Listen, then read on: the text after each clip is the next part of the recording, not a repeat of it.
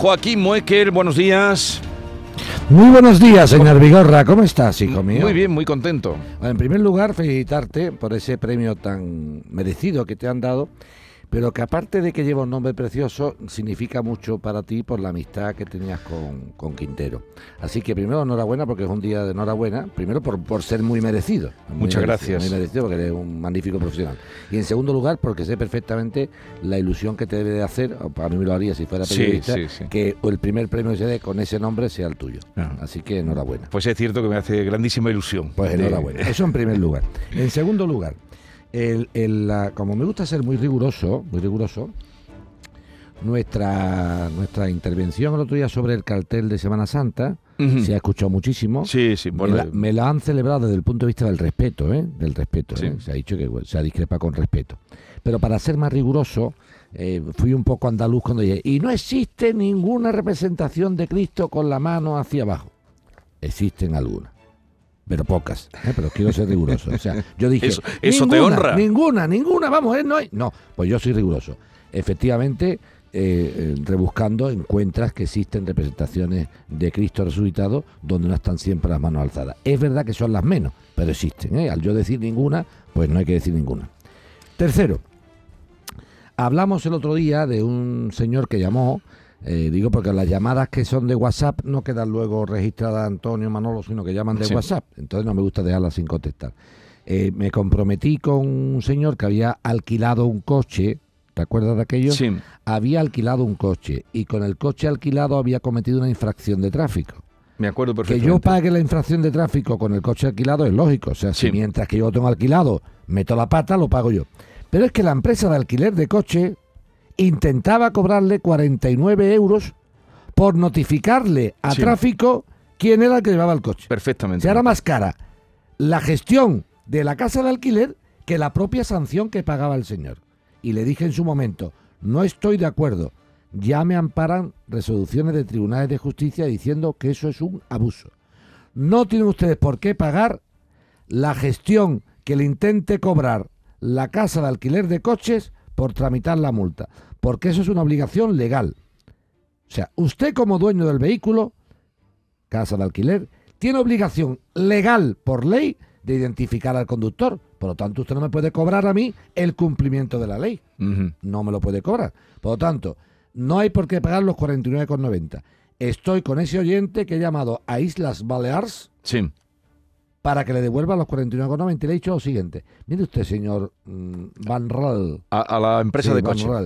Si usted le devuelve a nuestro querido oyente los 49,90, aquí lo dejamos. aquí, lo dejamos. Si me hace usted ir a los tribunales por 49,90, entonces se va a enterar toda España. Y parte de extranjero. Sí, de claro. No una, no una amenaza, es una advertencia. O sea, que usted me devuelva mis, 49 euros de este señor que tiene interés en que se lo devuelvan. Aquí acabamos. No tengo ningún interés. Mire usted si le voy a dar los deberes hechos, que le voy a mandar el contrato de alquiler de este señor, lo que le han cobrado ustedes por gestionar la multa, y la sentencia del Tribunal Superior de Justicia donde dice que esto no hay que pagarlo, para que usted en el Departamento de Devolución de Pasta Cobrada indebidamente lo gestionen con rapidez. ¿Me he explicado o no me he explicado? Eh, soy pues van señor Muekel, digo, pues señor Muekel lo mandará, ¿vale? Punto uno. y punto dos. El otro señor que le dije que mandara la escritura, acuérdate que me preguntó un señor, oiga, ¿puedo pedir los gastos hipotecarios si en vez de haber comprado una vivienda compro local, le digo, tienes que mandarme la escritura para contestarle. Si el local que yo he comprado es para alquilarlo, sí puedo pedir perfectamente la devolución de los gastos hipotecarios. ¿Vale? Si el local que yo he comprado es para ejercer mi propia actividad empresarial o profesional, no. O sea, me explico. Yo me llamo Jesús Vigorra y compro un local para poner un restaurante que lo voy a explotar yo. No, esos gastos no se pueden pedir.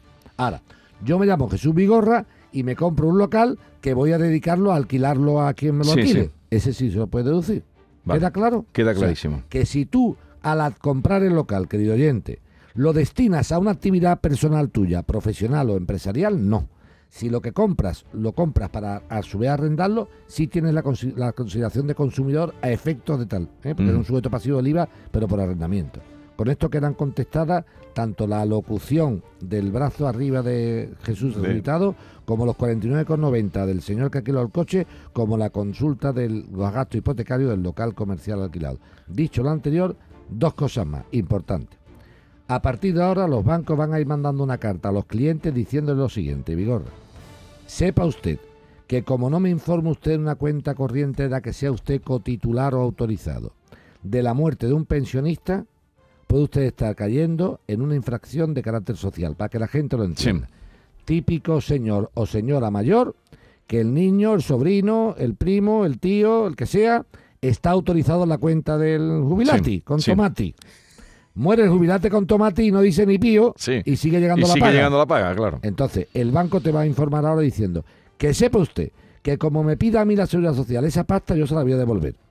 Y si no tiene usted dinero en la cuenta porque usted resulta que se lo ha comido, lo voy a cargar en rojo. Con lo cual le va a producir a usted una comisión de descubierto. Por lo tanto, atención a la música. El que tenga un pariente jubilado que haya muerto, que no se calle la boca diciendo, bueno, yo mientras que se entera o no, aquí la paga sigue va llegando. No, porque podemos estar incurriendo en una infracción de la ley de infracciones en el orden social. ¿Queda claro? Y segundo y más importante. Aparte de que está muy feo. Nueva novedad. A ver. Atan. Atan. Personas, personas que hayan estado jubiladas o que estén jubiladas y hayan estado cotizando antes del año 67 y hasta el año 78. Los que nos están escuchando. Sí. Personas jubiladas que dicen, oiga, yo coticé antes de 1967 y estuve cotizando además hasta 1978. ¿Tú te acuerdas que antes de esa fecha lo que había eran unas mutualidades? La mutualidad de la banca, la mutualidad de los funcionarios, ¿vale? Entonces, por esas mutualidades yo cobro mi pensión en base a lo que he cotizado de todo el tiempo. ¿Me explico o no? Dice, oiga, yo me he jubilado. ¿Y tú cuando empezaste a cotizar? Uh, yo empecé a cotizar Vigorra en el 62 me coloqué. En el 62 no era la seguridad social como tal, sino había cierta mutualidad.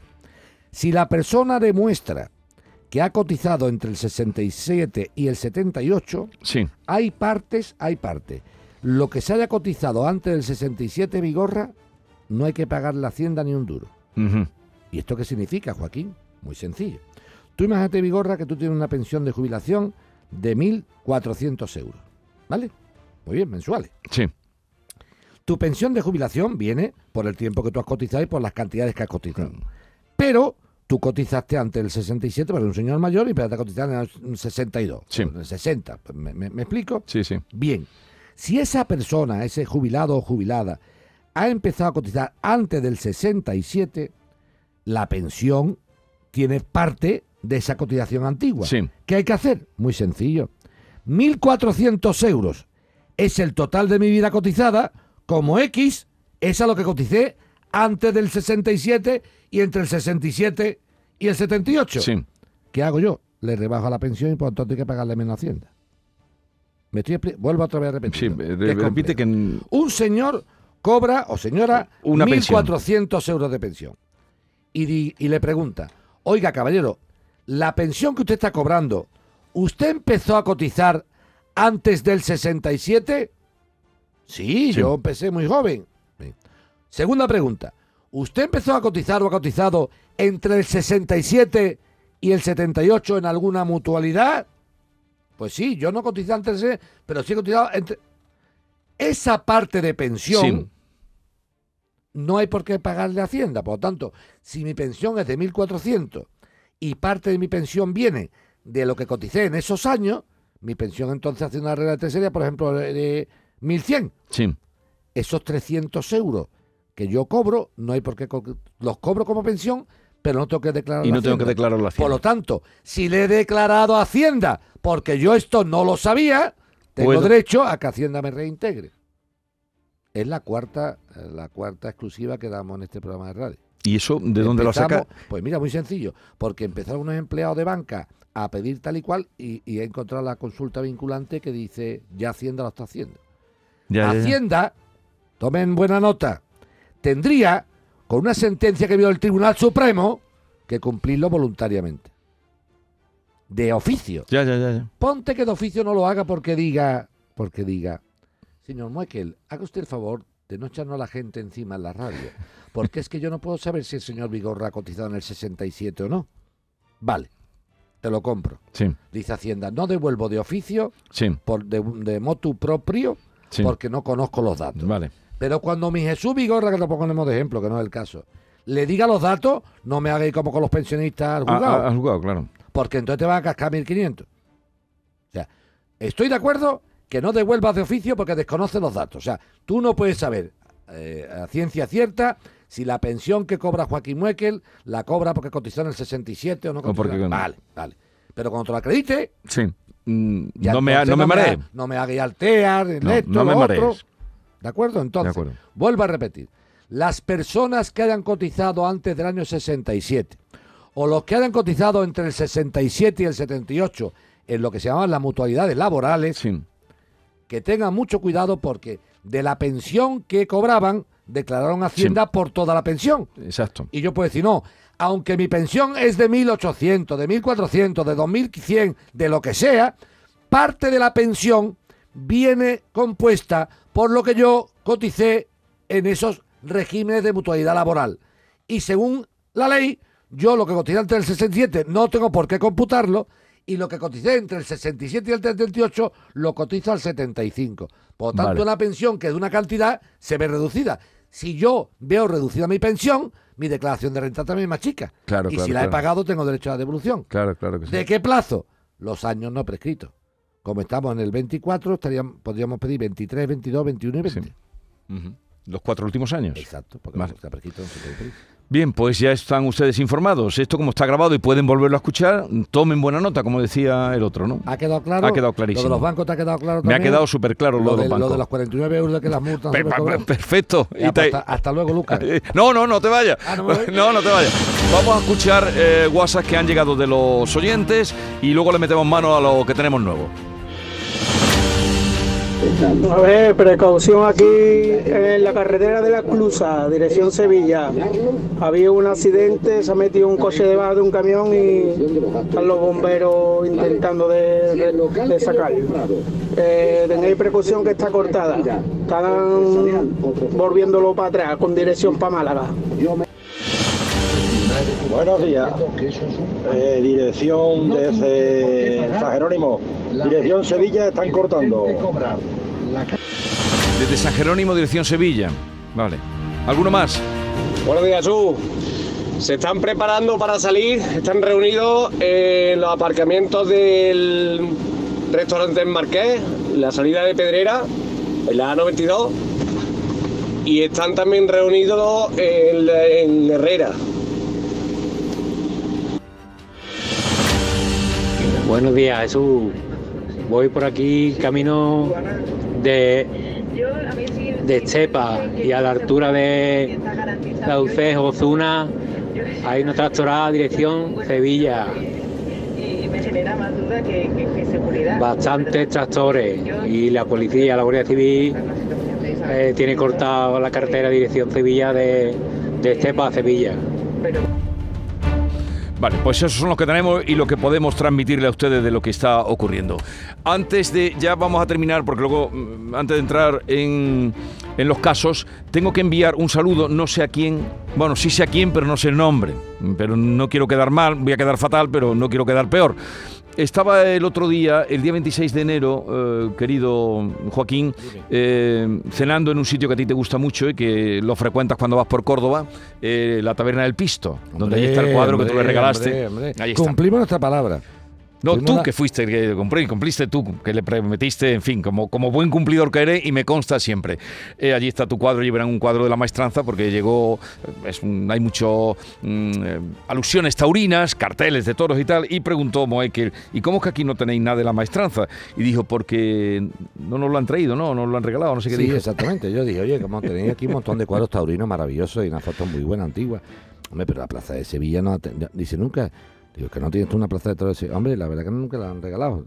Lo dijimos una vez que fuimos y la segunda ocasión Y que, tú le también- dijiste, que pues, he ido vale, contigo. Pues yo te traeré Vale, una, vale, le dijiste tú. Y fuimos allí y tienen allí. Es preciosa, es muy Cuando bonita, entren ¿eh? en el patio interior del pisto, que es Además muy- que una foto muy bonita, muy bonita, muy una bonita. foto puede tener más de 50 años. Pues estaba allí eh, cenando y había una mesa de ocho, eran ocho jóvenes, mm, jóvenes... ¿Jóvenes? Jóvenes. Formales. No te, te- insisto en eso por lo siguiente. Estaban allí cenando, comiendo abundantemente. Yo decía, leche, parecen vascos, ¿no? Porque, no sé, por, por la Sí, leyenda. Por la leyenda. Sí, que comen mucho. Total, ¿verdad? que cuando ya terminé yo de, de- de tomar una cena frugal, pero riquísima, por favor, señor Vigorra, yo le escucho a usted, le escuchamos y tal y cual. Digo, así tal. Y eran ocho chicos jóvenes, apuestos y solo, que extraño veros. Dice, no, no, es que estamos en una despedida de soltero. Digo, hombre, hay despedida de soltero sin hacer el indio por la calle. Me alegro un montón. Qué maravilla, sí, señor. Me alegro un montón. Sin hacer el payaso. Entonces, sin hacer el payaso.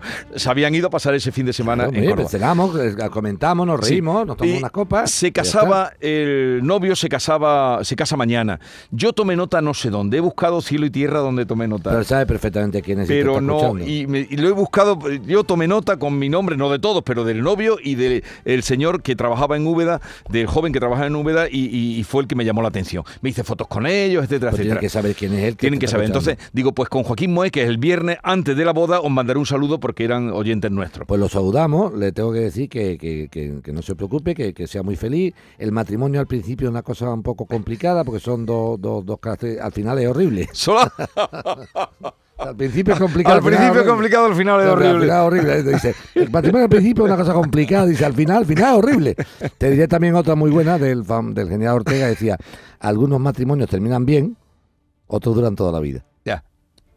Ese también es bueno. Pero ah, no, a ti te decimos esto de broma. Sí. A ti te decimos que seas muy feliz, ¿me entiendes?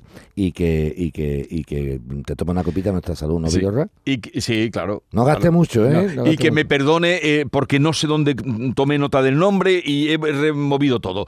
Eh, y dicho lo cual también, que se puede hacer una despedida de soltero sin hacer el indio. Que eso me pareció extraordinario. ¿No? Hombre, Porque se ve cada, cada, eh, en fin, que se puede uno celebrar sin tener que hacer el payasete. Seguimos. falta, que no hace falta. El público tiene la palabra. El público tiene la palabra.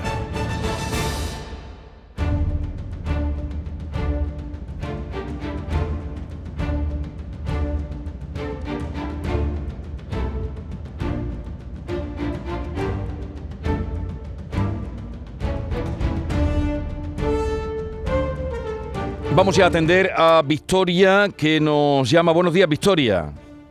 Hola, buenos días Jesús, ¿qué Nos- tal? Nos llama desde Málaga. A ver, ¿qué querías contarnos? Pues mira, te voy a contar, nosotros somos una plataforma integrada por titulares de escuelas infantiles y yo soy la delegada de lo que es Málaga. Somos una asociación de unos 400 centros sin ánimo de lucro que estamos luchando por seguir en este, en este mundo de la educación infantil. Ujú. Eh, nuestra problemática, pues sobre todo es que nosotros no tenemos ningún aumento del IPC, el cual le ha subido a todo el mundo. Estamos asfixiados porque no, el precio plaza de la Junta de Andalucía no sube desde el 2020 y todo ha subido. Hay un 46% chispa más o menos que ha subido todo y nosotros estamos asfixiados y creo que muchas de las guarderías, que somos 2.000 centros en toda Andalucía Sí. y casi 16.000 mujeres, pues nuestros puestos de trabajo están peligrando. Entonces, eh, nosotros hemos intentado llegar a un acuerdo, el presentar nuestras cartas, intentar hablar con, con nuestra consejera, pero nadie nos quiere escuchar. Y por mucho que estén batallando que si eh, la educación infantil es la mejor que hay a nivel de España en Andalucía, eh, no se nos reconoce por ningún momento. Hmm. Y entonces, mm, no sé, ¿qué quería, Mm. qué podemos hacer nosotros o mm, cómo te Pues podemos nosotros ayudar? Queremos, nosotros queremos hacerle llegar a que no- por mucho que, que no, o, sea, o si no nos suben lo que es el IPC en las escuelas infantiles, que lo tenemos congelado desde el año 2020, Sí. o sea, nosotros no vemos ninguna subida.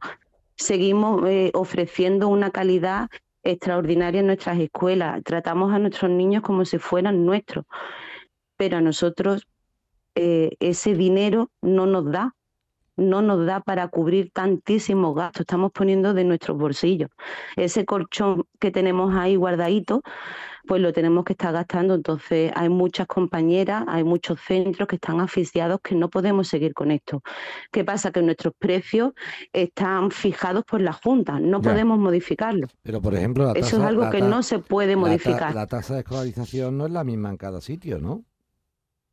Eh, hay muchas plazas libres. Entonces, claro. En Cádiz hay un 29,77. Mira, en Cádiz hay un 29,77. En Jaén un 38,32. En Granada un 39,24. En Málaga, que es donde tú hablas, el 44,53. En Almería el 44,83. En Sevilla sube un poquito al 45. En Córdoba al 47. Y Huelva, que es la provincia que más tasa de escolarización tiene, que tiene el 55,52. Claro que son tasas de escolarización muy dispares.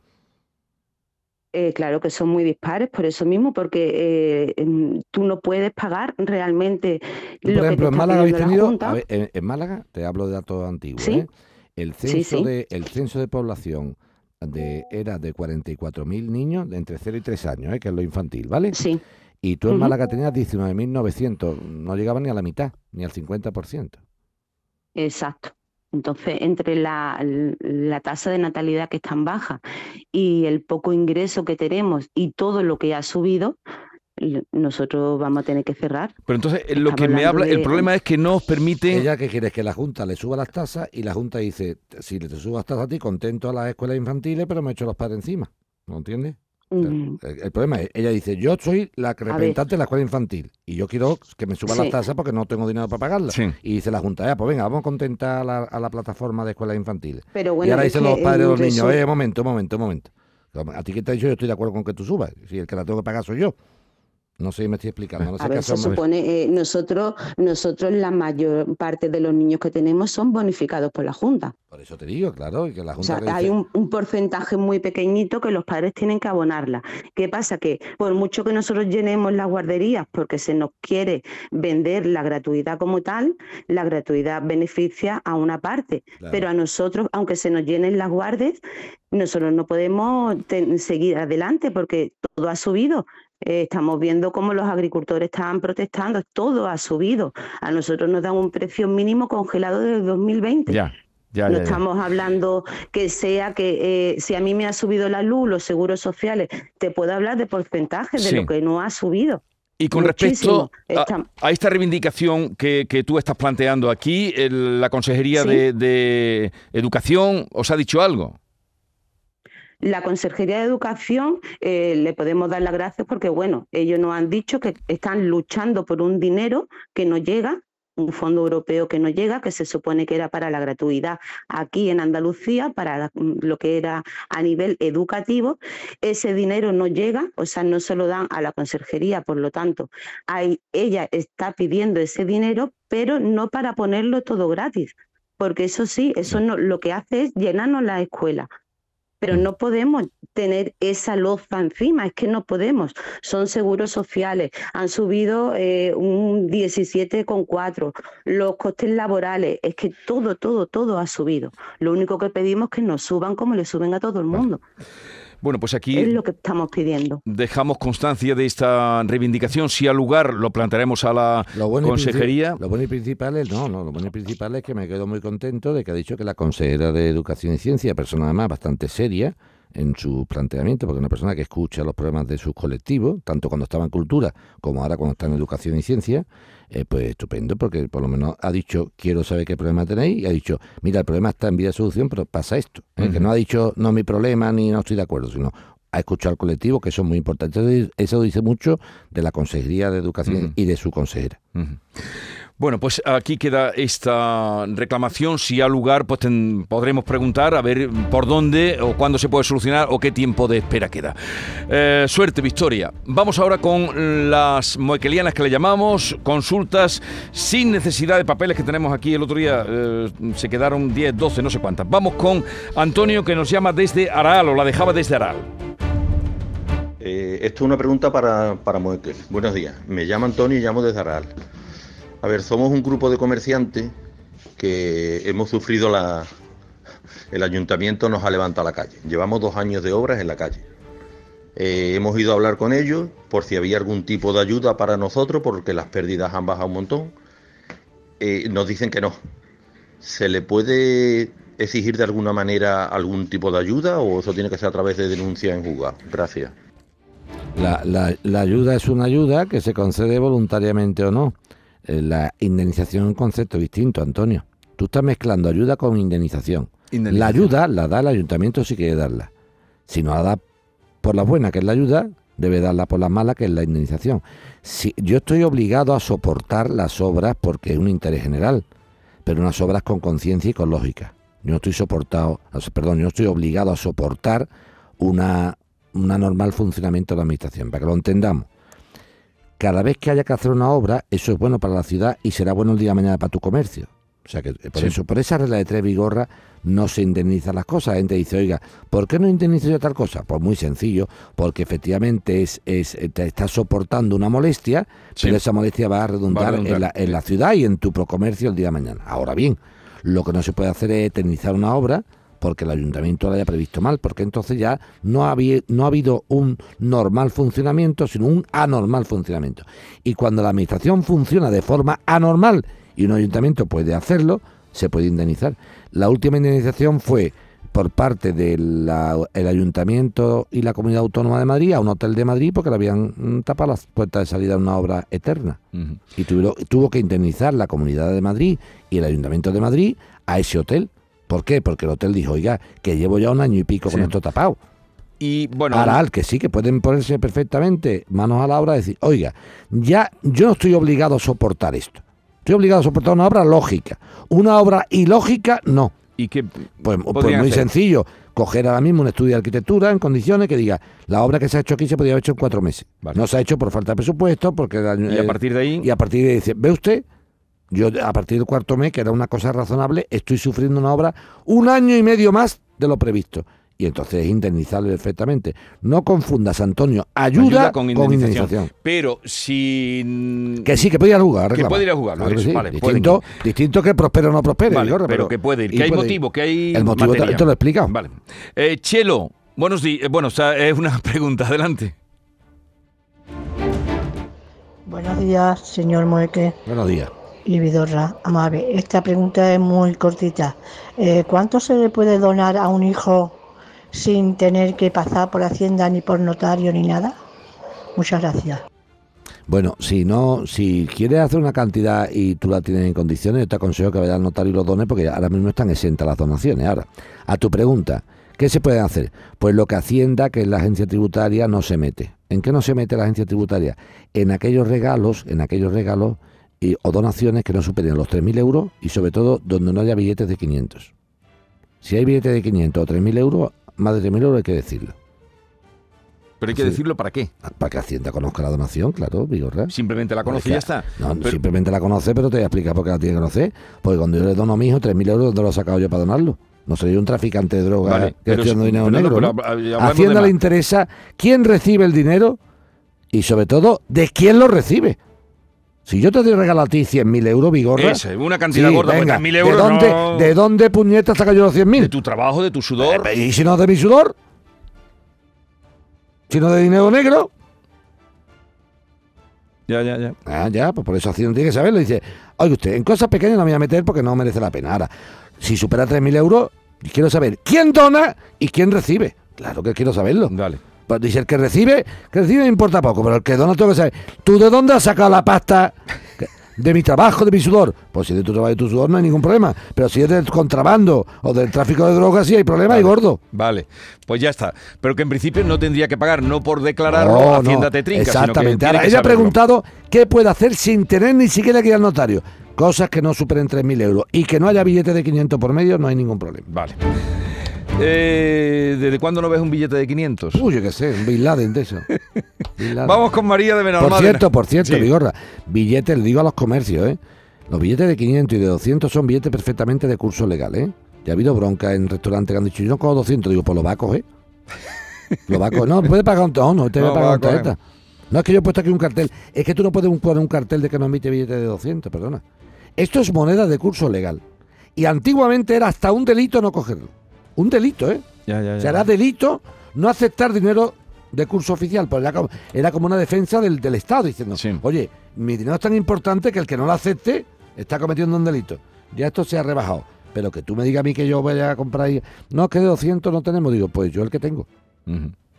Eso de que no tiene capo, pues vete a por el cambio. Que es tu obligación, no la mía. El que tiene el, comercio de es tú, no yo. María de Benalmádena. Tajante. Buenos días, don Jesús. Buenos días, señor Moekel. Eh, mire, eh, soy María. Es sobre el IRPH, que no se habla más de eso, de ese problema, porque se habla mucho de todas las cláusulas abusivas que se están eh, realizando las devoluciones por eh, la sentencia que salió, pero aún del IRPH, pues no tenemos noticias desde 2013. Era para saber si, si sabéis algo o no, o si esto se va a solucionar ya de una vez por todas. Muchísimas gracias, que tengáis un buen fin de semana. Adiós.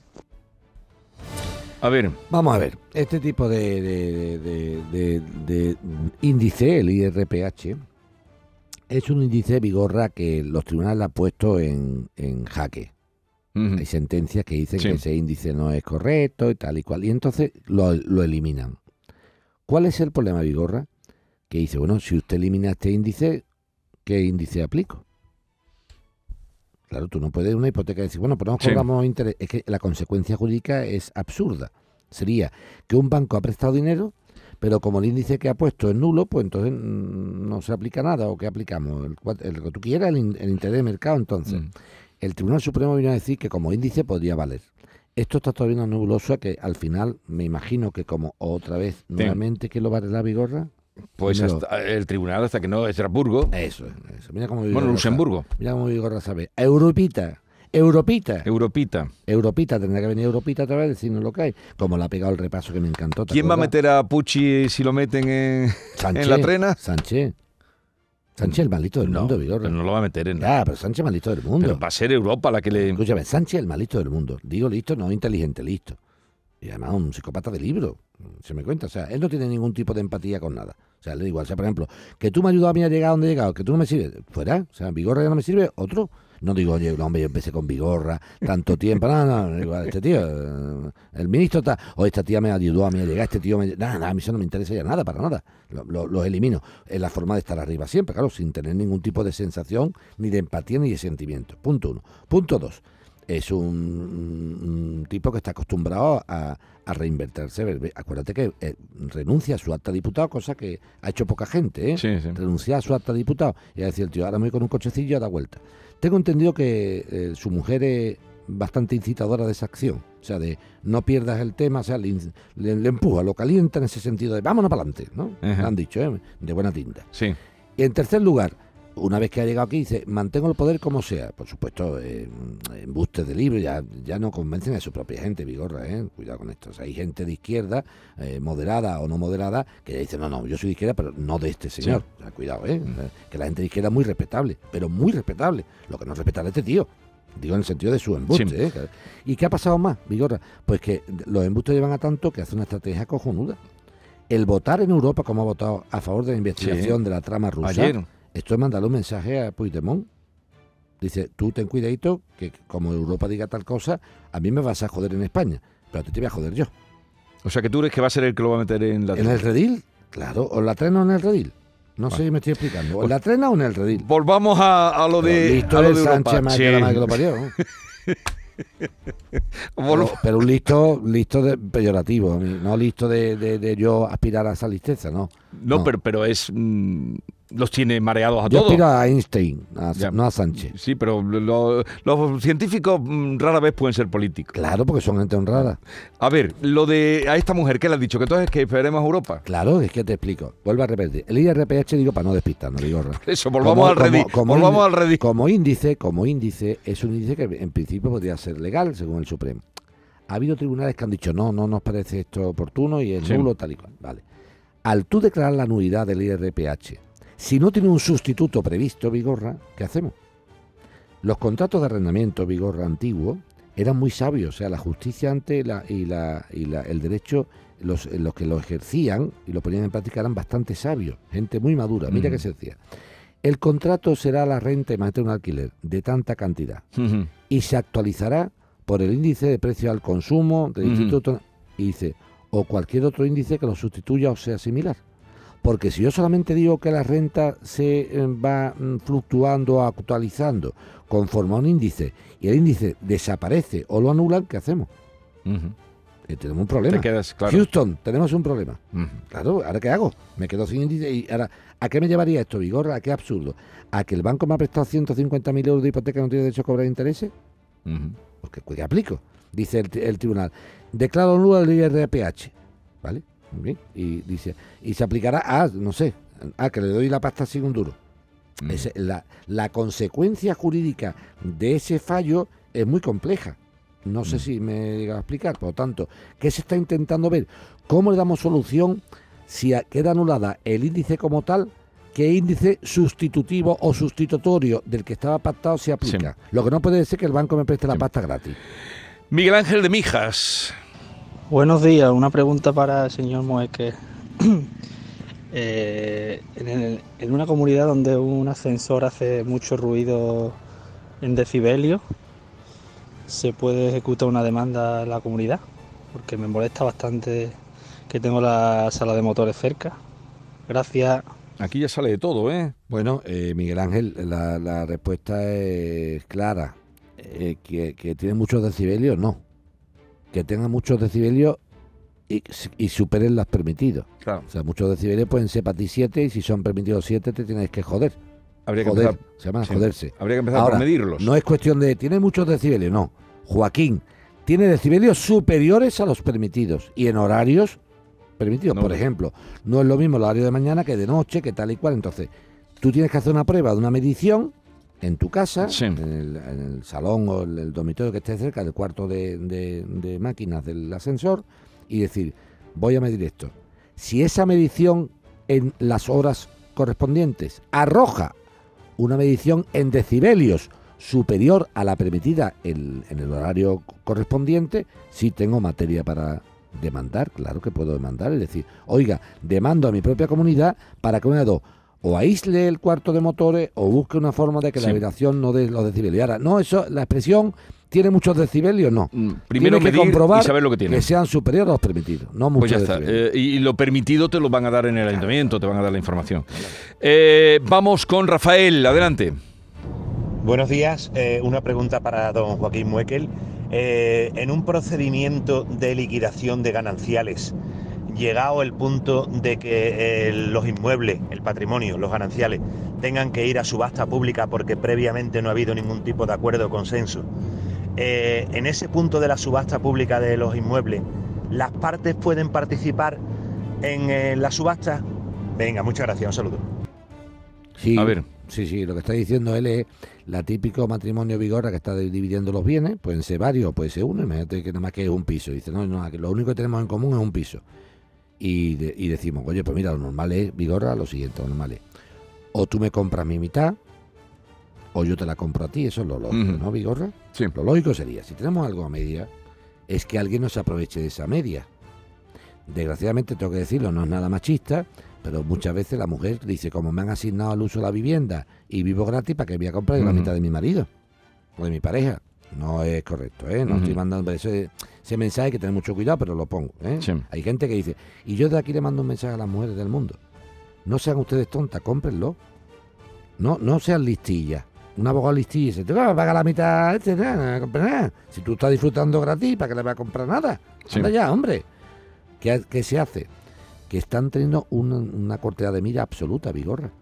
Porque llegará un momento en que ese niño, o esa niña, o esos niños que te han asignado a ti el uso de la vivienda por la custodia, por la custodia, sí. mm, crezcan y ya no tengas tu derecho a la vivienda. Y entonces tendrás una edad superior y te podrás y ver- podrás en la calle o buscando dinero que no tienes. Mm. Cuidadito a los abogados listillos y a las mujeres u hombres listillos. Que entienden, yo no compro, ¿para qué le voy a pagar yo la mitad a este tío de la casa? Si yo estoy aquí viviendo gratis. Anda, hombre. Cuidadito que cuando los niños crezcan tendrán que salir de la casa. Y cuando salgan de la casa tendrás un problema superior. Porque ahora ya, ya se acabó la protección. Ahora la vendemos.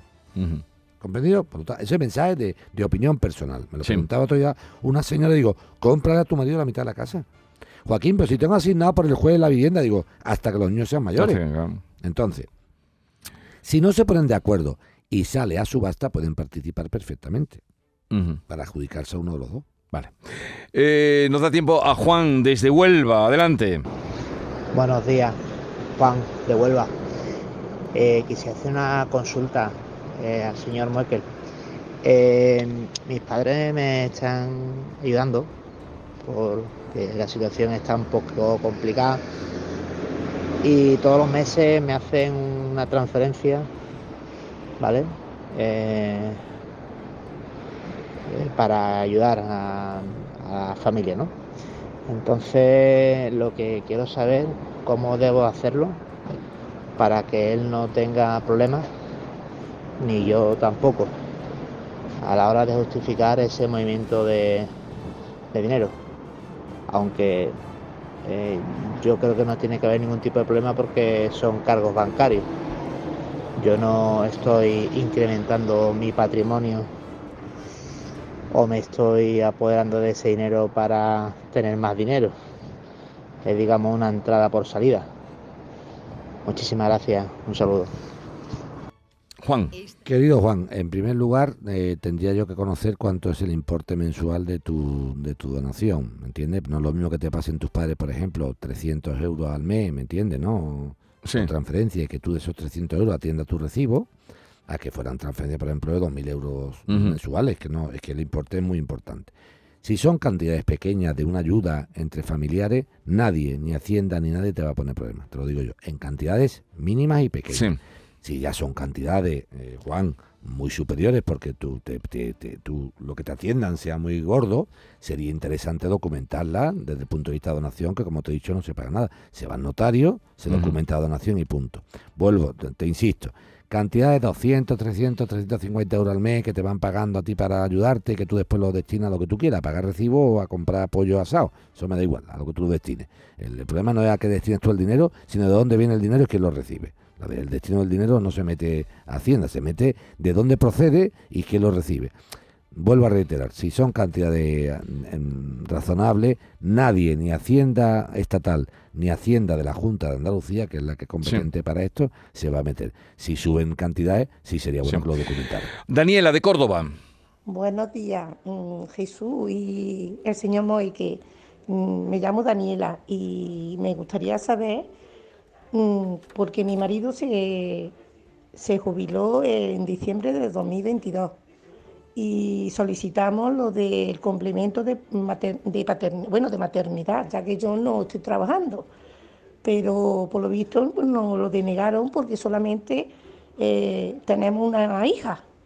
Entonces me gustaría saber si eso es así o es por un hijo, dos o por cuántos son, ya que, hombre, si no pertenece por ser una hija, pues nos gustaría volverlo a echar. Gracias a los dos. No, ya lo, ya lo hemos comentado alguna vez más, que primero hace falta un número de... Y segundo, ya a partir de diciembre del 22 no había que judicializarlo, ya lo daba la Ciudad Social mm, de, mutuo, de motu propio, ¿eh? o sea que queda contestada. Entonces, vale, y una, ah, yo creo que nos da tiempo a la última, eh, Esmeralda de Huelva. Eh, buenos días, Joaquín y compañía. Vamos a ver una consultita que os quisiera hacer, ¿vale? Yo vivo en Huelva y estoy, digamos, asociada eh, a la Asociación contra el Cáncer, ¿vale? Soy socia. Eh, el otro día, mm, cuando iba pasando por la calle, me pararon las voluntarias de aldeas infantiles, total, lo típico, para que, por si podía hacer alguna aportación y demás. Y me informó de que las aportaciones, digamos, de, de este tipo de, de asociaciones pues desgraban en Hacienda. Me dijo concretamente que un 80%. Yo no, no hago la declaración de la renta porque yo tengo un sueldo chico, yo cobro 550 euros. Entonces no, no la hago. Y nómina como tal no tengo. Yo soy empleada de hogar, estoy lógicamente dada de alta, pero nómina como tal no tengo. Eh, yo podría hacer la declaración de la renta para que me devuelvan ese dinero de, las aportaciones o cómo lo ves?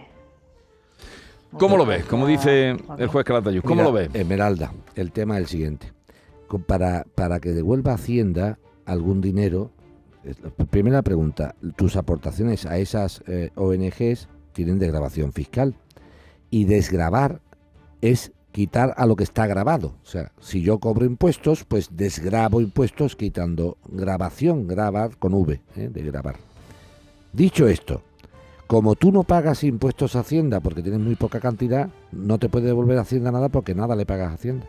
Una persona con tus ingresos no le paga a Hacienda nada. Al no pagarle nada a Hacienda, Nada nada, te puede devolver. y nada te puede devolver. No Está tienes que hacer nada. No tienes que hacer nada. Esa desgrabación fiscal estaría para personas que teniendo que pagar Hacienda, Hacienda le devuelve. A ti no, no es el caso. Sí. Vale, nos quedan aquí eh, algunas más y también Luis que estaba esperando, ya te llamaremos la semana que viene. Eh, vamos a dejarlo aquí porque nos queda un minutito y, y nada más para... Bueno, pues para los, los que se han incorporado a- a- después de las 10 de la mañana, decir que hemos iniciado esta sección dando la enhorabuena al señor Vigorra Muchas gracias. por el premio periodístico que ha recibido, que, que tiene un nombre precioso, que es el de Jesús Quintero, que es la primera edición de esos premios y que me parece muy oportuno por el jurado un calificador y que haya elegido al, al destinatario del premio, en este caso tu persona, que te ha elegido a ti por dos motivos. Primero, por la amistad que te unía con él, que era una amistad sincera, real y de admiración mutua. Él te admiraba mucho a ti, yo Mm. era muy amigo suyo y me, la- me la- me lo había referido varias veces. Y segundo, porque siendo la primera edición del premio que recaiga en tu persona, pues tiene que ser muy bonito. Así que enhorabuena. Pues desde luego que sí. Eh, un WhatsApp, venga. ¿Tenemos algo? Jesús, buenos días, hombre. Mira, estamos aquí en una tractorada en la rotonda de las cabezas, en el antiguo peaje de Sevilla-Cádiz. Bueno, eh, luego iríamos dando cuenta que no nos da tiempo. Quiero decirle a Moekel eh, que tengas un buen fin de semana, que siga lloviendo. Sí, sí. Que llueva, que llueva, la Virgen de la Cueva. Hasta la próxima. Adiós.